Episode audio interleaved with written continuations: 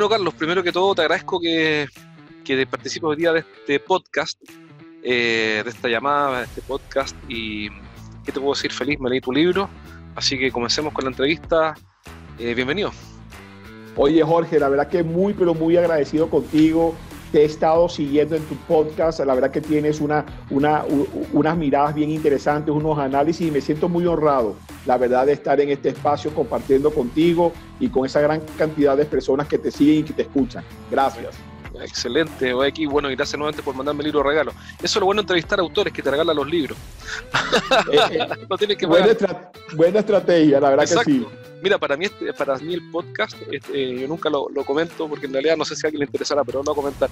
Para mí el podcast es un MBA eh, gratis, porque en el fondo entrevisto personas que son notables en sus disciplinas. Hace poco entrevisté a un, a un tipo especialista en storytelling para liderazgo, que es un experto, un tipo brillante. Después entrevisté a, a otra persona también, a Francisco, que es experto en negociación. Me hizo una clase de negociación, el otro me hizo una clase de storytelling.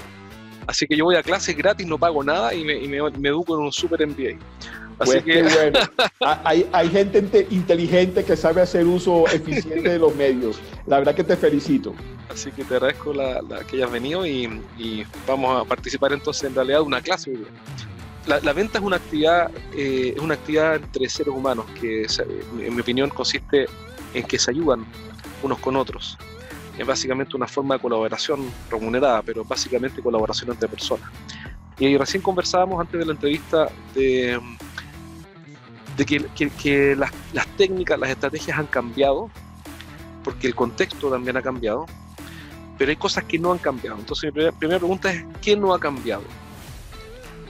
No ha, cambiado el hecho que tú decías de que la venta es un hecho humano, es una interacción entre personas. Claro, vamos a quitar la parte de, las ventas virtuales y una cantidad de cosas, pero e incluso de eso hablaremos después y también un componente humano muy fuerte, ¿no?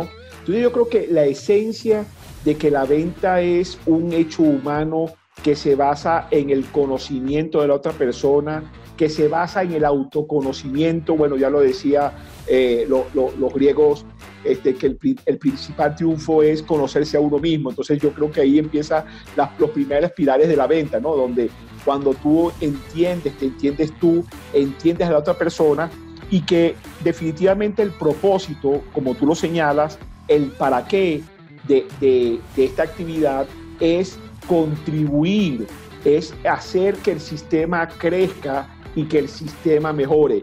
Y eso es extremadamente humano, incluso si lo llevamos al tema fisiológico básico, cada una de las 35 trillones de células que tenemos, su, su misión es reproducirse y en cada reproducción mejorar la especie. Entonces, yo siento que la, que la venta está alineado a esa función fisiológica que es de que contribuir. En las ventas definitivamente el sistema crece, el sistema mejora. Y yo creo que eso no, ha cambiado y va, y, va, a pasar mucho tiempo aunque, para que esto cambie. Y, podríamos decir que eso es como lo que no ha cambiado es que las ventas eh, tienen como condición propia crear valor o crear un valor nuevo. Totalmente, totalmente, porque al final en cada interacción, ya sea transaccional o no, ¿verdad? Tú estás buscando crear valor, porque cuando tú y yo, date cuenta, en, en esto que estamos haciendo, donde hay un intercambio, donde no hay una remuneración, hay valor. O sea, ya la conversación que tú y yo tuvimos previo, donde tú me diste dos, dos títulos del libro y yo te di dos, oye, aquí hubo un intercambio de valor. Entonces, en la venta ocurre exactamente lo mismo, ya sea transaccional o, o, sea otro tipo de venta, porque bueno, como tú dices, eh, te he escuchado varias veces, todos estamos en un proceso de venta continuo, ¿ok? En, nuestra interacción con las personas, incluso hasta con nosotros mismos. Cuando hablamos de estas personas que nos, que nos están invitando a, trabajar el mindfulness, el tema de, de, conocernos, si te pones a ver es, bueno, ¿qué, ¿qué, estrategias tengo yo para venderme? No sé, el hecho de salir a caminar todos los días o hacer una mejor dieta o tener un mejor estilo. Incluso hasta en ese nivel vemos que hay un, hay un intercambio de valor. Em, ¿qué, pasa con el, dado que se trata de crear un valor nuevo y de, y de, y de, y de colaborar para, para mejorar, eh, tomando lo que tú decías, eh, ¿qué hacer con una persona o más que hacer, qué hacer con una persona, ¿qué, más que hacer, qué, qué podría hacer un gerente de ventas? Eh, esta es una pregunta difícil, en mi opinión. Yo no sé responderla. Por lo menos para mí es difícil. ¿Qué debería hacer un gerente de ventas con un equipo de ventas en, la cual se, en el cual se, se percata de, de que su vendedor, el vendedor X, uno de los importantes, uno de los buenos, supongamos, no está al servicio de sus clientes, sino que está sin duda a su propio servicio. Porque, ¿Por qué te hago esta pregunta? Porque muchas veces uno, uno hace el año pasado conversaba con un psicólogo peruano, un tipo bien interesante, y me hablaba de ese punto que es fundamental en la vida, que es estar al servicio de otros. Que es decir, tener una actitud generosa en la vida, ayudar de forma inteligente. Tú no vas a regalarle tu casa a otra persona, pero sí ayudar en lo posible. Eh, y entender que la venta tiene que basarse en esa primera condición de estar al servicio de un cliente para ayudarlo a resolver un problema. ¿Qué hace? el problema, la dificultad aparente, al menos, es que hay personas que no están al servicio y sí tienen buen resultado. Claro. Eh, eso no invalida que haya que estar al servicio. Mi pregunta es, ¿qué hace un gerente cuando se da cuenta de, de, que tiene un vendedor que no está al servicio de sus clientes, sino que al contrario, está a su servicio propio, tiene su agenda propia, está centrado en sí mismo y aún así tiene buenos resultados. ¿Qué le recomendarías tú? Estupendo. Mira, todo tiene que ver, estimado Jorge, con el caso de negocio que tú has montado. O sea, no hay que ir con pragmatismo donde, oye, no, yo quiero que sea un customer experience, yo quiero que la gente no sé qué. No, porque hemos conocido, ok, a, a través de la historia, que hay esquemas de negocios que, por ejemplo, se llama desnatar el mercado. O sea, vemos empresas que va a un país, ok, vende algo con la intención de generar rápidamente un beneficio y luego irse. Ojo, y no estoy hablando de engañar a la gente, no, no. no estoy hablando de hacer cosas inválidas, sino, ¿sabes qué? Oye, sí, quizás habrá, a mí, por ejemplo, me interesa de sobremanera eh, con Jorge, con Jorge, contigo, generar una relación a largo plazo, pero puede haber otros negocios claro. en donde sencillamente no me importa. O sea, el ejemplo típico es cuando tú te paras en, Santiago, paras a un señor, un taxista, y quieres ahí negociar rápida la, la mejor tarifa para que te lleve a, a algún, a algún punto de tu ciudad. En ese caso, oye, mantener la relación, quizás te interesa, quizás no. Entonces, a tu pregunta, ese gerente tiene que estar claro en cuál es su modelo de negocio. Si su modelo de negocio es, no, mira, esto para largo, a largo eh, tiempo, queremos que generar, hay una, hay una, hay una, todo, una, una, queremos crear una experiencia, perfecto. Entonces, sí, ahí tú tienes que definitivamente tomar acciones y aunque te duela, oye, tener que primero tratar de intervenir en la conducta de esa persona para que cambie. Pero vamos a estar, vamos a estar claros, el cambiar o no cambiar es un derecho humano. O sea, Exacto, hay gente que está en su derecho que, a hacer lo que quiera, digamos. A mí me da, exactamente, a mí me, oye, no me da la gana cambiar, Jorge, ¿qué quieres que yo te diga? No me da claro. la gana, entonces, bueno, esa es mi decisión. Entonces, yo tenía un cliente muy importante, tengo un cliente muy importante en Venezuela, de, de la principal empresa privada, de Empresas Polar, que él decía algo que era muy contundente, decía, oye, Carlos, aquí en Empresas Polar le damos todas las herramientas para, para que la gente cambie. Si no, cambiamos a la gente. Perfecto. Y no era, y no era una amenaza, no, no era el decirte no, era entender que es un derecho humano, el decir, no me da la gana cambiar. Yo, entonces, perfecto. Entonces yo, bueno, oye, entiendo ese derecho humano y, y, y, entonces llegamos a un acuerdo con esa persona para liberar esa relación de trabajo. Exacto, y que esa persona busque una empresa en la que sí calce con lo que quieren. No, no hay algo malo ni personal, no es un tema personal. Totalmente, amigo mío. Entonces, a, tu, a, a, la respuesta a tu pregunta esa es, bueno, si eso encaja o no en tu modelo a corto, mediano y largo plazo. Si encaja, perfecto. Tienes gente que son mercenarios. Claro. Claro, cuidando la ética, cuidando claro. una cantidad de Mercenarios dentro de la ética, digamos.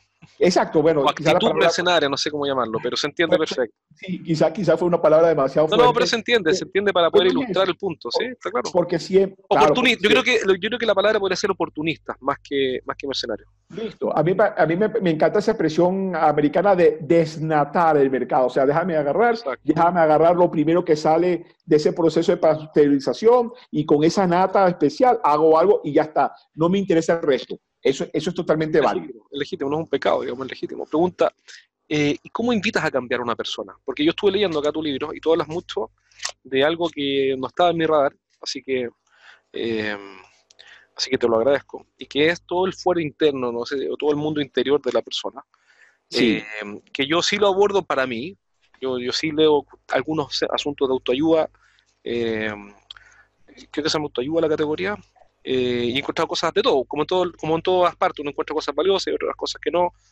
Eh, pero aún, incluso, fíjate, un comentario, aún en las cosas que uno cataloga como, comillas, no valiosas, siempre encuentras algo valioso, aunque sea una palabra, una frase, etcétera, ¿no?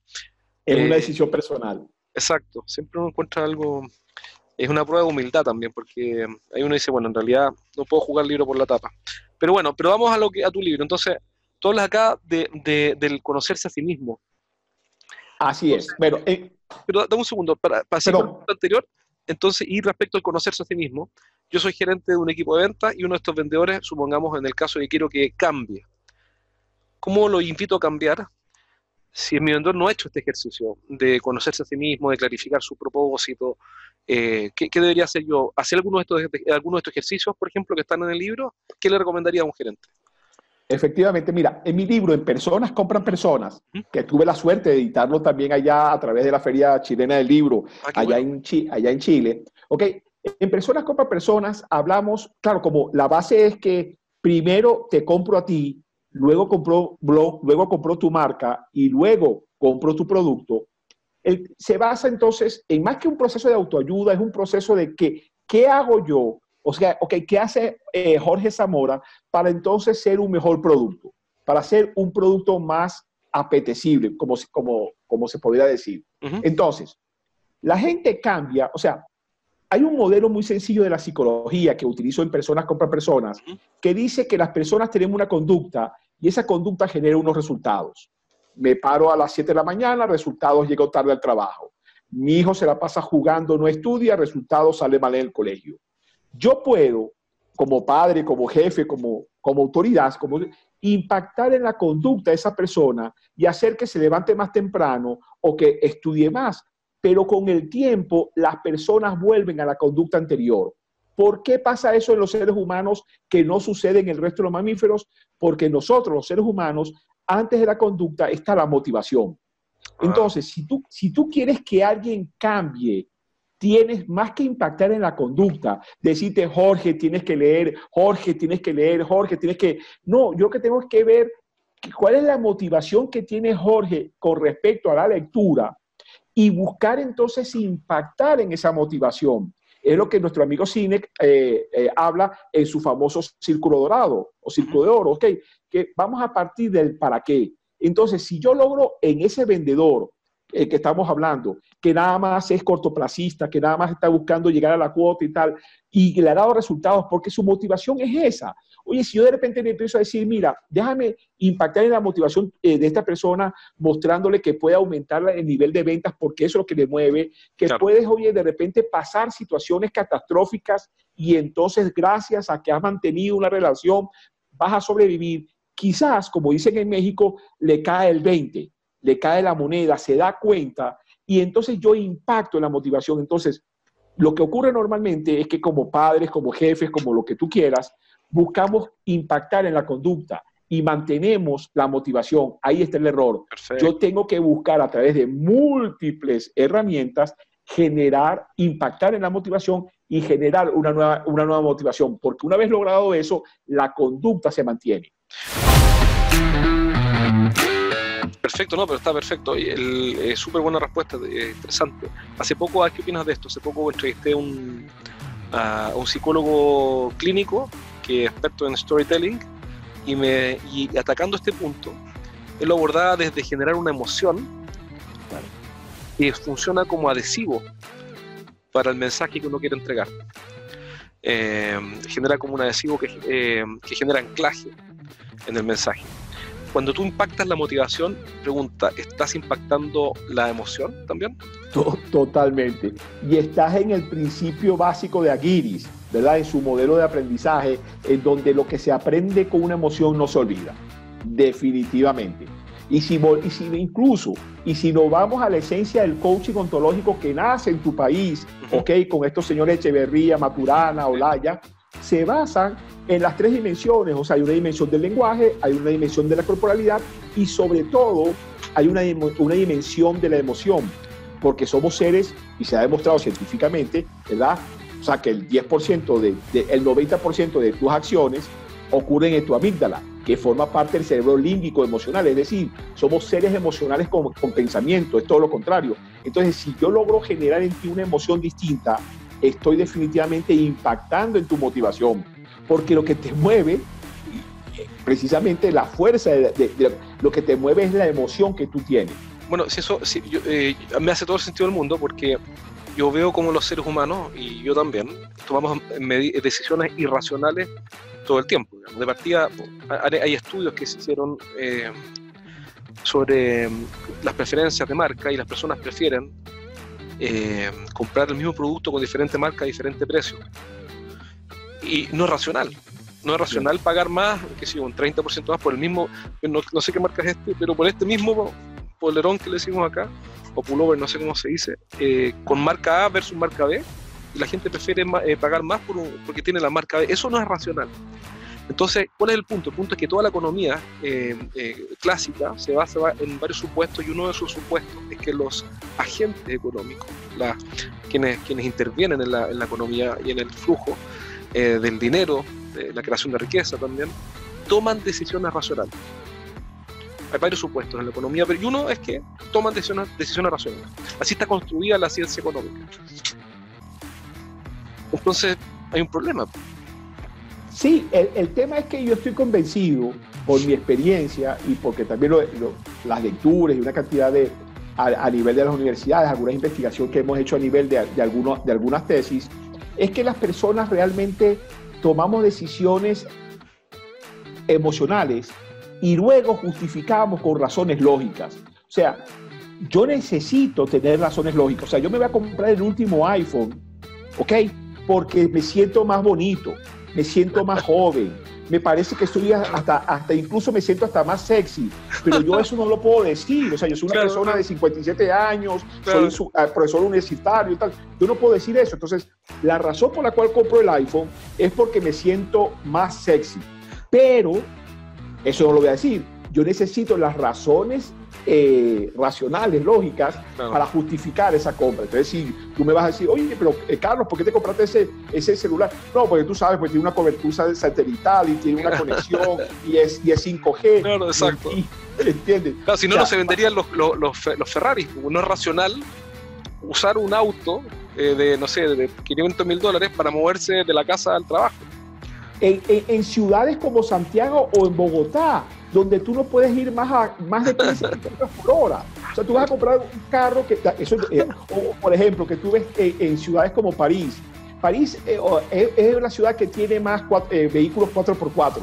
USB, camionetas. Mira, no sabía. Y para usarlo tienes que viajar no sé cuántos miles de kilómetros porque todo está pavimentado, todo está perfecto. O sea, no, claro, en nuestros países sí, o sea, te vas a la cordillera allá, vas al sur en Chile o vas para, para Rica. Entonces, claro, pero pero es eso, somos personas que definitivamente compramos por razones emocionales, pero eso sí, justificamos por razones lógicas. Necesitamos lo lógico. Bueno, entonces otra conclusión, otra conclusión es que las universidades están totalmente obsoletas.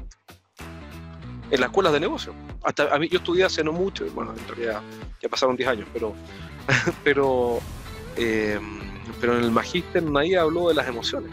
Digamos, sí, pasó, Rafael, pasó Rafael Echeverría, yo estudié en la Bolsa de ahí él hacía clases, y alguna, tuve algunas clases con ellos, no soy coach ni nada por el estilo, aunque el podcast se llama así, que ahora en realidad me doy cuenta, 190 programas después, que no sé si es el mejor nombre porque no soy coach, ni espero serlo, y entiendo lo que es, por ende el título no calza conmigo, pero en fin, eh, el, asunto es que... Mira lo que dices, discúlpame, con respecto a la academia.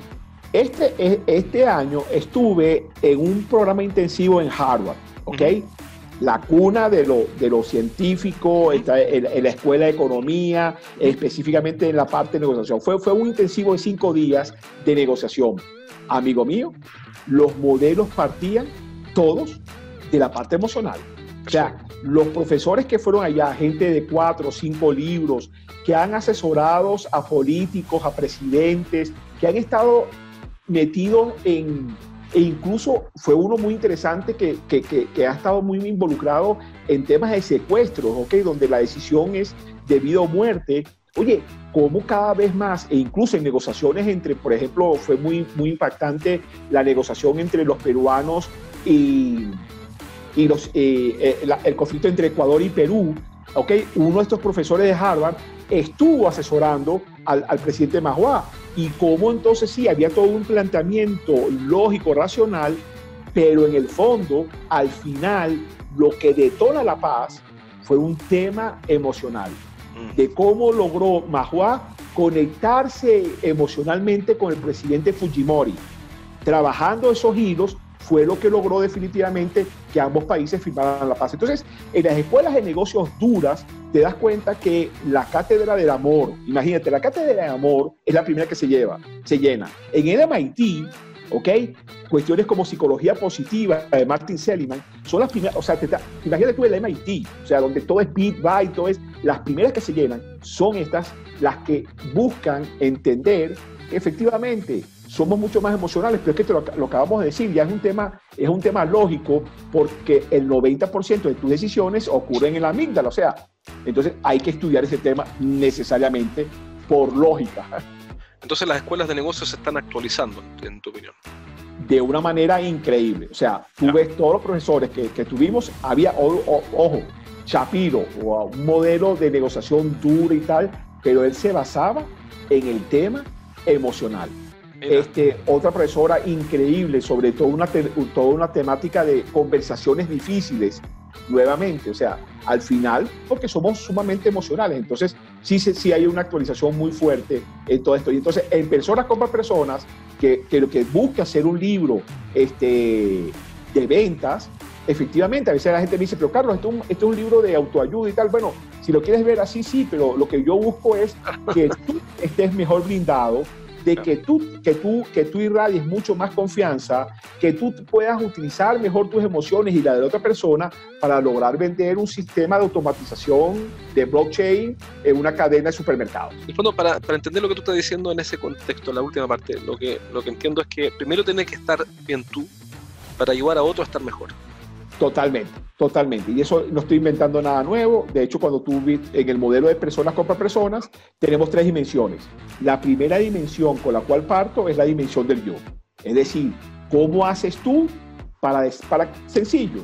Que, o sea, de la misma manera que una marca comercial hace una cantidad de, de, de acciones para mejorar su producto, Aquí es el mismo planteamiento. Oye, ¿qué hace Jorge Zamora para hacer un mejor producto, para ser una persona que se conecte mejor? O sea, ¿cómo hace él para que él primero, a través de, tres herramientas que comparto, una es el personal branding, el otro tema es la motivación intrínseca. Pero la gente me dice, oye, esto de motivación intrínseca, yo no, yo vendo, yo, trabajo en Microsoft, como, como yo trabajé.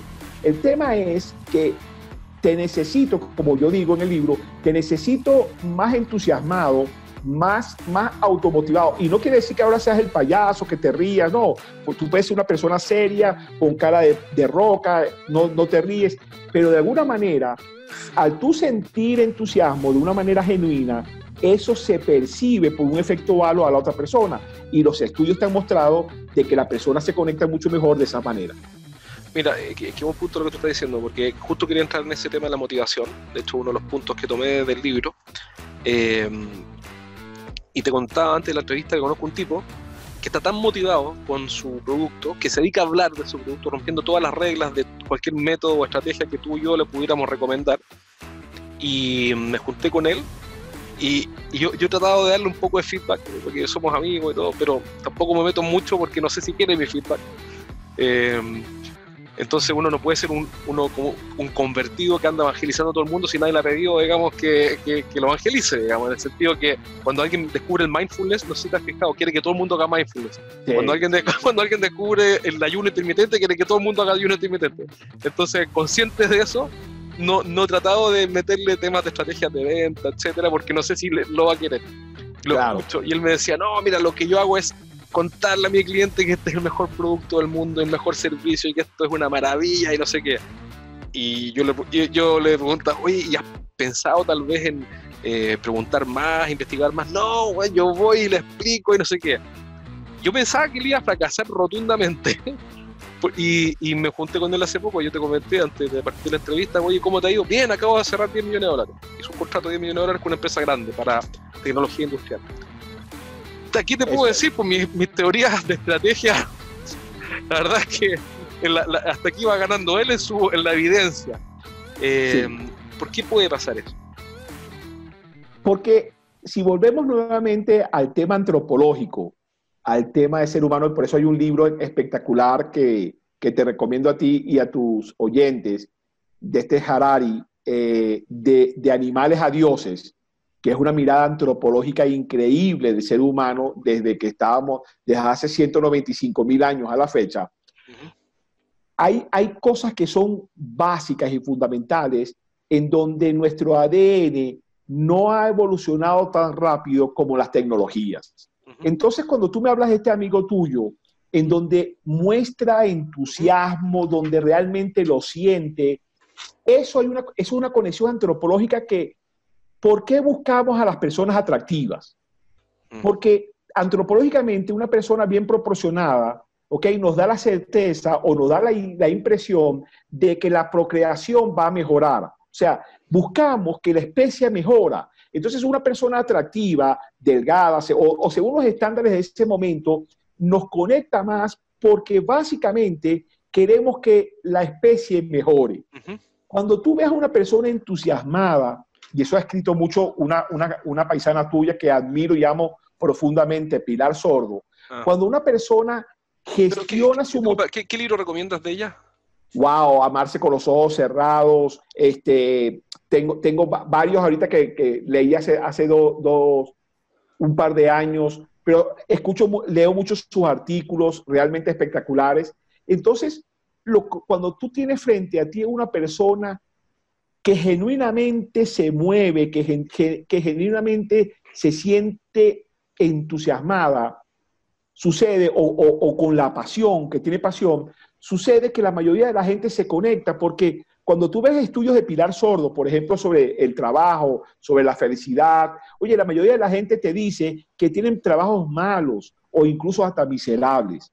Entonces, cuando tú ves a una persona como tu amigo que es que, que, suda ese entusiasmo, la gente suspira y dice, wow, yo quiero algo como eso. Y, y, de alguna manera, en algún momento, en algún circuito cerebral tuyo, oye, algo te dice, si yo le compro a este señor, yo voy a tener ese entusiasmo, porque al final lo que yo quiero es algo para mí. Aunque esté comprando para la empresa, hay esa conexión. Entonces yo creo que, que para mí ese es el éxito de tu amigo y, y que definitivamente, bueno, está totalmente, es totalmente, está totalmente validado por los resultados que está dando.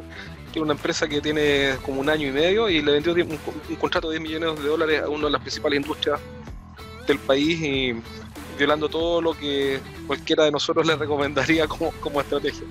Envíale mis felicitaciones de mi parte. le voy a decir, cuando escuche este programa, él va a saber que estoy hablando de él, somos bien amigos y todo. Estupendo.